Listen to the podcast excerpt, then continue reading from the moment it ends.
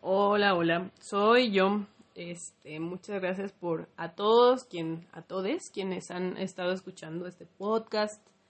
Em, esto es un otro intento. He estado intentando grabar este podcast de mil y una formas em, desde hace una semana y nada más no me sale. Em, porque tengo muchas cosas que decir y a la par no quiero marearlos y a la par salen mil temas en mi cabeza. Entonces, de verdad, ha sido una tarea muy sensible esta, pero sé que es algo que tengo que hablar, ¿no? Em, yo solo hablo cuando siento que tengo que hacerlo, no tengo em, un ritmo así de que tengo que publicar esto y esto, no, trato de hacerlo, pero realmente una reflexión que he tenido en últimos tiempos es que hacer eso, de publicar cada ¿no? Y forzarme a hacer eso es como caer en estas dinámicas que de alguna forma no estoy a favor, que vivo en ellas porque pues tengo que comer y tengo que sobrevivir, sí. Pero desgraciadamente no, no, no considero que la humanidad tenga que seguir por ese rumbo más, ¿no? Em, ¿A qué me refiero con esto? Esta dinámica de hiperproducir, hiper sacar, contenidos a lo bestia, grabarse, sacar mi opinión para todo y, ser dictadora casi casi en mis redes sociales y, ser influencer y bla bla bla. ¿no? O sea, sí hay una parte de mí que le gusta comunicar, me encanta comunicar, pero también entiendo que los riesgos de comunicar por comunicar, de no tener criterio, de no tener una base, de no tener contenido bueno, de no tener ética, etcétera, ¿no? Entonces, la verdad es que yo no quiero caer en eso y aunque trate de publicar semanalmente, pues sí mm, creo que es importante reflexionar en darnos espacios, en darnos tiempo, en darnos em, pues también eh, el chance de callarnos, el chance de estar en silencio, el chance de escucharnos y que no por no estar publicando, no estar sacando cosas en redes sociales significa que estés mal. Eso es bien importante. Yo lo estoy haciendo porque de verdad me gusta. Y supongo que mucha gente allá afuera también, ¿no? Pero, pero, o sea, cada quien tiene sus talentos, cada persona tiene talentos y es más bien conectarte con estas cosas desde el gusto, no desde el deber, no desde el tengo que sacar cosas, tengo que ser productivo, tengo que ser, no, eso es hiperexplotación y eso es un discurso que se ha manejado en nuestra sociedad desde hace miles de años, ¿no? Y que romperlo de alguna forma va a ser complicado o por lo menos ponerlo un poquito en jaque va a ser complicado. Y con esa introducción, pues trato de hablar del abuso que mucho tiene que ver con este discurso de producir, producir, ser producido, ser productivo, perdón, ser chingón, ¿no? Chingona. Este discurso nos aleja de cosas que son naturales en el ser humano. Tú no ves a un perro todo el tiempo corriendo. Un perro corre, se cansa y descansa. ¿sí? Un animal hace lo que tiene que hacer y descansa. El ser humano es igual, el ser humano no puede ser productivo todo el tiempo. El ser humano no puede estar todo el tiempo resaltando, hablando, siendo significante, ¿no? Esa es una necesidad emocional pero no es normal cuando alguien todo el tiempo está queriendo llamar la atención. Y eso creo que ha sido una de las grandes reflexiones que he tenido que hacer conmigo, ¿no? ¿Por qué quiero hablar o para qué quiero hablar? ¿O por qué quiero llamar la atención, ¿no? Y lejos de un tema de autoestima es un tema de qué quiero decir, ¿no? Y el peso, asumir el peso de mis palabras y la responsabilidad que tengo como productora de contenido y, ustedes mismos también, porque ustedes también son productores de contenido y eso lo sabe Internet y las industrias totalmente, ¿no?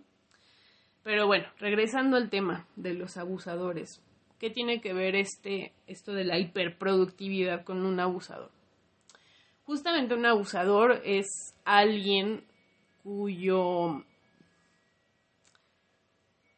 cuyo sistema nervioso, ahora adaptado a lo nuevo de la somática, lo nuevo del trauma, lo nuevo, que no, ni tan nuevo porque realmente tiene como 20 años, 30 años, este, cuyo sistema nervioso está tan desregulado, tan, tan, tan desregulado, que no sabe em, estar en estados de relativa seguridad y calma, ¿no? Es una persona cuyo, cuya química cerebral seguramente está muy alterada por ese sistema nervioso que está desregulado. Ese sistema nervioso se desreguló cuando era seguramente una persona muy pequeñita, ¿no? Seguramente pudo haber venido de entornos de padres que tenían el mismo problema, el, problema de ser este, abusadores, de ser psicópatas, de ser narcisistas, de ser este, maquiavélicos, ¿no? Esto se le llama la triada oscura en ciertas corrientes de psicología, sobre todo cognitiva conductual. Entonces, em, pues estos niños, estas personitas crecieron en entornos muy jodidos o y jodidos no tiene que ser necesariamente con violencia y drogas y sexo, no, pero sí pueden venir de padres narcisistas, ¿no? De padres psicópatas, porque sí existen estas, estos seres, ¿no? Eh, se calcula que cierto porcentaje de nuestra población tiene esas tendencias, ¿sí? ¿Por qué? Porque, no sé, o sea, entre que la sociedad puede ser que esté generando eso, el entorno, el ambiente, la genética, la epigenética, se, llama, se habla de trauma epigenético, o sea, que viene desde atrás, ¿no? Entonces, pues estas personitas de alguna forma se, se van formando así, ¿no?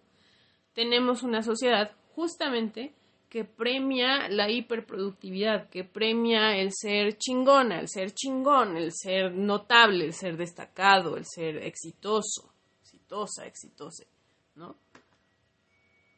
Y luego, o sea, a partir de qué, con qué parámetros, ¿no? A tener dinero, tener familia, tener hijos, tener coche, tener casa, tener no sé qué, ¿no? O sea, desde hace unos 50 años, un poquito más, ese ha sido el, el, speech, ¿no? Pero desde antes, desde la revolución, primera revolución industrial, ¿no? Eh, desde mucho antes, ¿no? O sea, quien trabaja el campo tiene el, el producto, o sea, o desde la, la parte de la Edad Media, ¿no? Con los, este, con, con los jerarcas que, que, recibían tributo de quienes vivían en sus tierras, la nobleza, ¿no? Este, o sea, realmente es un discurso que ha estado presente, ¿no? Y que se ha cuestionado, ¿no? Pero hasta ahorita lo, lo estamos cuestionando, creo que de forma más tajante, ¿no? Entonces, esta sociedad que siempre favorece quien se explota a favor de la productividad ha generado individuos o nos ha, eh, nos ha metido un chip en el que nos da gusto explotarnos porque nos sentimos útiles, nos sentimos productivos, ¿sí?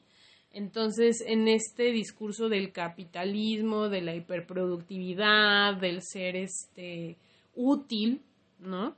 Em, estas figuras, pues, se crean en, esa necesidad de ser significantes porque no, no, no fueron significantes en su entorno, no fueron reconocidos, no fueron vistos, no fueron, de alguna forma hubo muchas, muchas carencias emocionales, ¿no? Entonces buscan exacerbadamente ese reconocimiento, ese ser significante para otros, ser, ser reconocidos, ¿no? Entonces, estas figuras eh, empiezan a destacar que en los estudios, que no sé qué, que eh, porque, porque tenemos una sociedad que premia a quien saca dieces, ¿no? O sea, no premia el carácter moral o ético emocional de, de, la niña o el niño, sino que simplemente si tienen dieces, ¿no? Si son buenos en la escuela, ¿no? Si son útiles, ¿no? De alguna forma se meten al mundo del estudio y eh, a la universidad, a la prepa, y pues es eso, ¿no? Se reguarda, o sea, se, se compensa a la recompensa, perdón, a la persona que destaca, ¿sí? Sobre los demás. Quien es más inteligente, más útil, ¿no? También hay recompensas sociales, quien es más popular, quien es más guapa, guapo, taca, taca. Entonces estas personas empiezan a entender que para ser aceptados en este mundo tienen que de alguna forma eh, ser, pertenecer al grupo, pero también a la par eh, ir arriba de, ¿no? O muchas de estas personas también enfrentaron violencias, distintos grados de violencia que todos, todos, todos estamos sujetos, desgraciadamente. Y al estar sujetos a estas violencias, pues entienden que para protegerse, para defenderse, tienen que generar estrategias de supervivencia. Y al final del día todos estamos tratando de sobrevivir y eso es algo que nos tiene que quedar muy claro. Desgraciadamente estamos tratando de sobrevivir en un mundo que es difícil, en un mundo que es altamente competitivo. Esta alta competencia a la que estamos sometidos todos genera individuos que luego están tan mal, tan desregulados, incluyéndonos nosotros, y por eso no les extraña la incidencia de ansiedad, la incidencia de violencia, la incidencia de trastorno de estrés postraumático, etcétera, ¿no? porque vivimos altamente desregulados. Entonces, con esto abro el tema de los psicópatas, los narcisistas, etc. Una figura que ha salido en últimos tiempos, pues es este señor Ricardo Ponce. Para hablar de abuso tenemos que entender que el abuso se da en miles de esferas. Se da en la casa, se da en el trabajo, se da con los amigos, se da en la este en el gobierno, en la economía, a nivel social, cultural, hay mucha gente abusadora. Yo les puedo hablar de mil y un abusadores que me he encontrado en mi vida.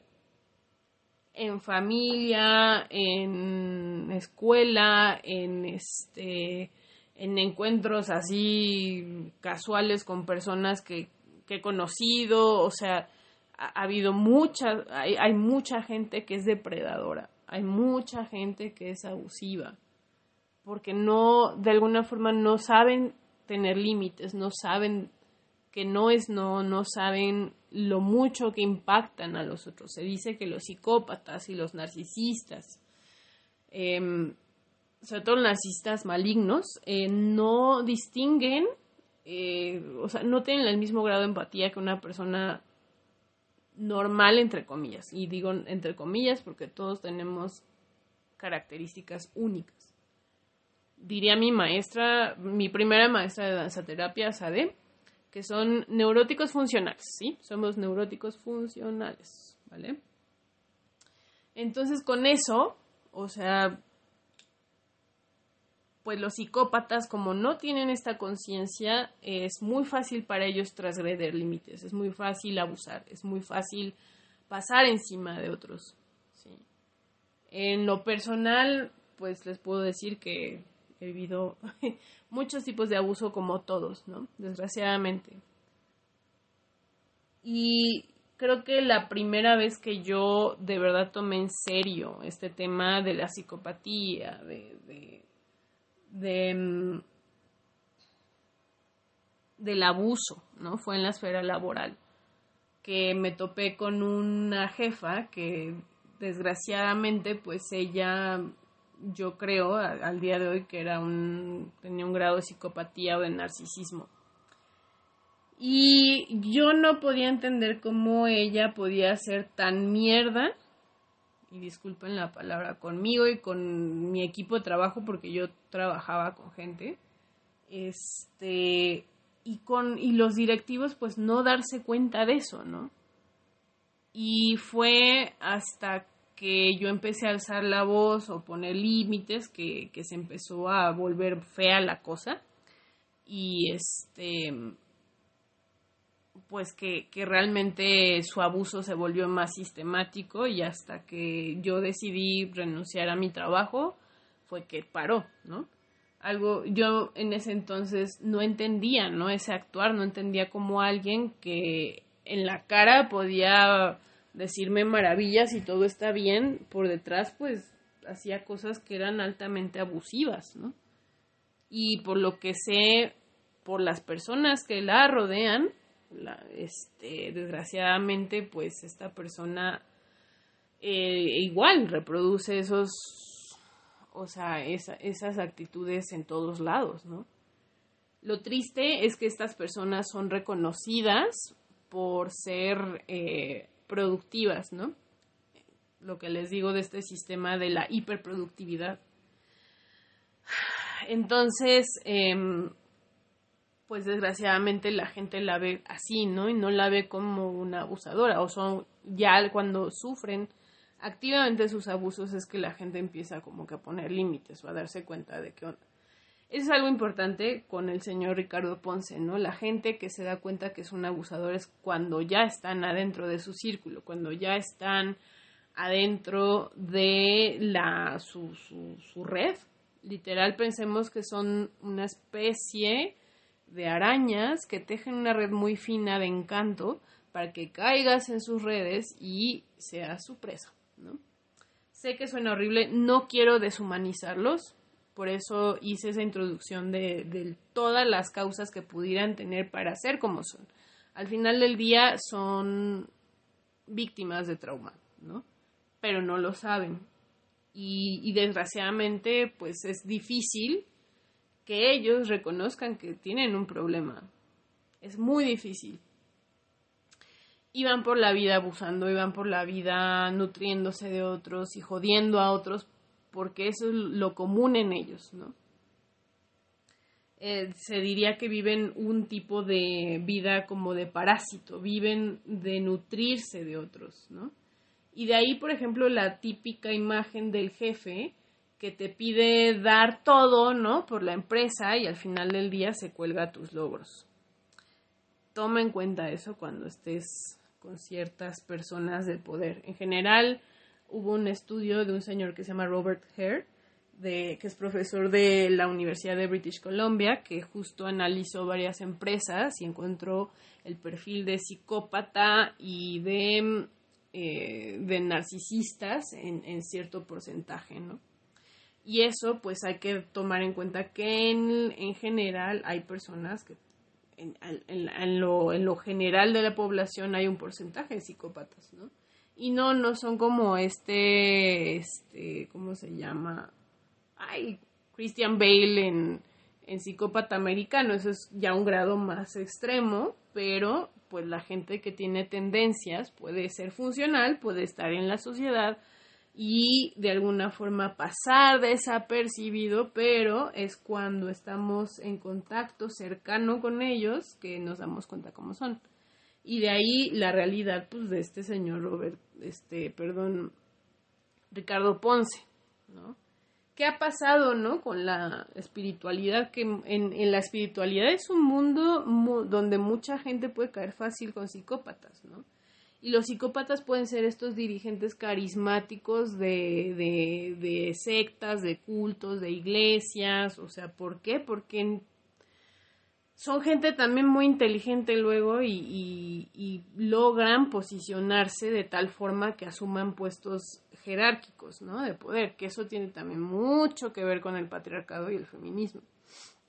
Entonces, eh, no es nuevo enterarse que el líder de tal secta pues era un trata de blancas, ¿no? O líder de tal secta pues era un abusador de niños, bla, o sea, es, es, es hasta eso desgraciadamente muy común. Eso también ha pasado en la iglesia católica, eso ha pasado en muchos, muchos rubros espirituales. Por favor, si quieren ver algo de la iglesia, hay en mil, mil documentales y hasta una serie que se llama Los Borgia, ¿no? Entonces, el usar la jerarquía del contacto espiritual con lo divino, que es algo que también este señor, Ricardo Ponce, dice tener, que dice tener contacto con seres y ahora con hasta reptilianos dicen que, que de verdad, o sea, ya, ¿no? O sea, es, es un discurso ya esquizoide lo que tiene. Entonces, eh, pues hay que tener mucho cuidado, ¿no? A dónde nos metemos, en quién depositamos nuestra confianza espiritual, a quién ponemos en un pedestal, ¿no? Eh, yo saqué algún un posteo en Facebook sobre eso, ¿no? Porque sí, sí lo sentí importante y siento importante hablar de esto. ¿No? De, de, del abuso que puede surgir en, en entornos espirituales. Es muy fácil porque estás tratando con vulnerabilidad, estás tratando con gente muy vulnerable, con gente que deposita toda su ser y confianza en ti, ¿no? Sobre todo siendo un pseudo gurú. Y una cosa es de verdad tener unas, digamos, como un llamado espiritual, un llamado a trabajar en ti misma, en ti mismo y, de verdad compartir tu mensaje al mundo y otra cosa es de verdad abusar, ¿no? Ser un abusador y aprovechar cualquier medio para hacerlo. Este señor desgraciadamente pues abusó, abusó de su poder, abusó de su capacidad de convencimiento, abusó de muchos skills que tiene el señor, porque tengo entendido, proviene del mundo de la mercadotecnia, que eso es muy importante. La gente que tiene acceso a técnicas de mercadotecnia puede manipular muy fácilmente, y lo sé porque yo trabajo en ese rubro en lo digital, ¿sí? Entonces hay que cuidar mucho, hay que cuidar mucho a, a quién conocemos, o sea, a quién depositamos esa confianza. A veces si ni con una pareja, luego a veces salen chascos, imagínense con un líder espiritual, ¿no? Están los raelianos que se suicidaron hace no sé cuántos años, están, o sea, este, ¿quién más? Lo de la, los de la luz del mundo que siguen hasta el día de hoy recibiendo, pues, pues demandas, ¿no? Los testigos de Jehová, o sea, hay miles de casos. Ricardo Ponce no es nuevo, desgraciadamente pero no significa que no debamos de pedir y exigir que se haga justicia. Y no solo a él, sino a todos los abusadores que están allá afuera, ¿no? Y no por deshumanizarlos, pero sí tiene que haber un límite. Y sí tienen que entender. A veces lo más amoroso se dice es decir no. Es decir, hasta aquí llegaste, güey. Punto. Entonces, pues sí es importante, ¿no? las sectas de coaching, en algún momento un, un amigo que tuve, se acercó a mí y, estuvimos platicando de esto del coaching y él, por ejemplo, fue víctima en algún momento de, una secta, ¿no? Que hay gente que le funciona de maravilla y se siente muy bien adentro, bueno, qué bien, ¿no? Pero hay personas que he escuchado que hasta los persiguen, que si los hacen endeudarse, los hacen como que entrar en, en, les pagan según un curso y luego si se las cobran o quieren que inviten a más personas y entran en esquemas piramidales, etcétera, etcétera. Entonces es, es de miedo, es de miedo como las técnicas de manipulación, pues en, en, en cuestiones como lo psicológico, lo espiritual, pues pueden ser como súper, súper sensibles, ¿no? Entonces, em, pues es muy importante informarse, conocer el background de la persona, sobre todo. Es, es importante, por ejemplo, si son pseudo gurús, quiénes son sus maestros, qué linaje sigue, ta, ta, ta, ta, ta. Si tiene alguna jerarquía arriba a quien responda, por ejemplo, yo, mi maestro espiritual o el único como maestro tal cual espiritual que, que yo sigo está en Sinwang Yal Rinpoche pero arriba de él está este Lopon, Lopon que es como el maestro de maestros de su linaje, ¿no? Él forma parte de un linaje que es el budismo Bon tibetano, entonces realmente, o sea, él, no es solo él, sino que forma parte de un linaje, ¿sí? Y si él la llega a regar, él tiene que responder a sus maestros, punto, ¿no? Eso es algo como muy importante y él, por ejemplo, está casado, tiene un hijo, entonces mm, hasta el momento no se le ha sabido nada más, ¿no? Y por eso es que estoy con él. ¿Qué otro parámetro me da mucha confianza? Él acepta la vulnerabilidad de las personas y no trata de convencerlas de lo contrario, ¿sí? Em, obviamente hay que recordar que todas estas personas son seres humanos, no son seres divinos, o sea, son personas que igual pueden tener un grado de sensibilidad distinto, pueden ser personas em, que sí pueden estar teniendo experiencias eh, clímax, ¿no? Como diría mi mamá, pero no necesariamente por eso son perfectos o no por eso eh, ya lo que dicen es una verdad absoluta, sino que tienes que aplicar siempre tu criterio para con cualquier maestro, incluso el budismo tibetano sí se invita a eso, a analizar al maestro, analizar si hay congruencia, analizar si sus alumnos también son congruentes, cosas así, ¿sí? Este, eso es un buen parámetro, ¿no? La otra es, este, pues qué tanto eh, conocimiento de, digamos, eh, qué tan vulnerable es esta persona, ¿no? Yo me acuerdo que un día Tenzin pues se echó a llorar con nosotros, ¿no? Y yo nunca había visto un lama tibetano hacer eso. Entonces para mí eso fue como súper choqueante, pero también me ayudó a romper mi concepción de la jerarquía del maestro, de lo absoluto, ¿no? Y, y de ver que mi maestro también puede ser vulnerable. Y eso para mí fue súper fuerte. Y creo que Tenzin me enseñó mucho eso, ¿no? Em, ha habido, se nota que tanto Tenzin como la gente alrededor sí se, se tratan de nutrirse de, de, la psicología, o sea, como que sí están al pendiente de, de los avances científicos, ¿no? Y, creo que el budismo tibetano ha estado muy abierto a eso, eh, especialmente por su santidad el Dalai Lama, que él ha propiciado estudios neurológicos, neurocientíficos sobre el mindfulness, sobre muchas cosas, ¿no? Entonces creo que cuando hay también una base científica, cuando hay una base de, de comprobar y de querer decir sí, o sea, sí me abro a que puedo estar incluso equivocado, que también lo ha dicho su santidad el Dalai Lama, si la ciencia lo comprueba, entonces yo estoy equivocado y punto, ¿no? O sea, como que no ha habido una pelea. Ha habido una humildad, ¿no? Entonces eso también te ayuda a entender cuando un maestro sí puede ser alguien en quien puedes confiar y depositar tu confianza y tu vulnerabilidad, ¿no?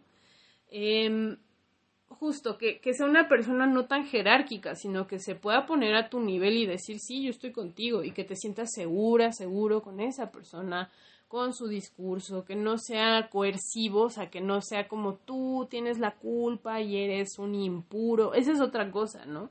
Los discursos de la hiperproductividad y, del tienes que dar más y bla, es porque viene de un discurso de no eres suficiente, ¿sí? Entonces hay que cuidar mucho eso. Un maestro siempre, siempre va a ver el potencial en ti.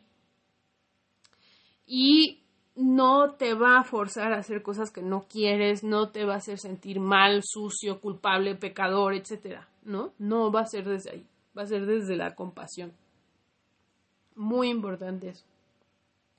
Y sobre todo nunca va a ser cosas que éticamente, a nivel de derechos humanos, a nivel moral, sean repro reprobables, ¿sí? Es bien importante eso. Eso creo que son algunas reglas, ¿no? Que se van a enojar, que se pueden enojar, que bla, bla, bla, pues sí, son humanos, ¿no? Entonces también recordar eso, que son humanos y que no van a perder esa humanidad y que son humanos que te están apoyando a vivir la vida mejor también. Que tanto sus enseñanzas te ayuden a hacer, a sentirte mejor con tu vida, a sentirte mejor contigo, a reconciliarte con tus partes, con tu ser, a sentirte seguro contigo, abrazado, apapachado, que puedas vivir con placer y sin culpa, ¿no? Eso también es, un, es, es otra gran, de verdad, de verdad, brújula y que en lo personal, incluso si en el budismo, incluso si mi propio maestro me hace sentir culpable o mal de mí misma, yo no lo acepto. ¿Sí? Y otra cosa es llevar procesos terapéuticos. Sí es importante ir al psicólogo, al psiquiatra, de verdad, o sea, buen psicólogo, buen psiquiatra, porque también hay malos, ¿no? Y hay gente, no malos de personas, sino que no son muy hábiles, ¿no? Entonces, um, es bien importante también apoyarse de un proceso psicológico, porque de verdad el camino espiritual, tal cual, o sea, sin un proceso psicológico, lo decía el Lama Sultri Malione, que es una maestra también del budismo tibetano, que incorpora muchas cosas de la psicología de la costa este, se diría, costa oeste, perdón, este, pues sí, o sea, si no llevas un proceso terapéutico es muy difícil que puedas avanzar incluso en tu camino espiritual. ¿Por qué? Porque no estás llegando a un punto de exploración interna, de, de construcción, de cuestionamiento que te ayude a, a, ir más allá, ¿no? Pero bueno, ya se me va a acabar el tiempo, estoy echando un chorazo, entonces solamente para, para conectar con ustedes, eh, cualquier cosa, bueno, estoy en, en, en aquí a su disposición y no soy gurú no soy maestra, no soy nada de eso, soy un ser humano con un trastorno y, vivo así y pues nada, solo estoy compartiendo mi sentir. Un abrazo y espero que estén bien.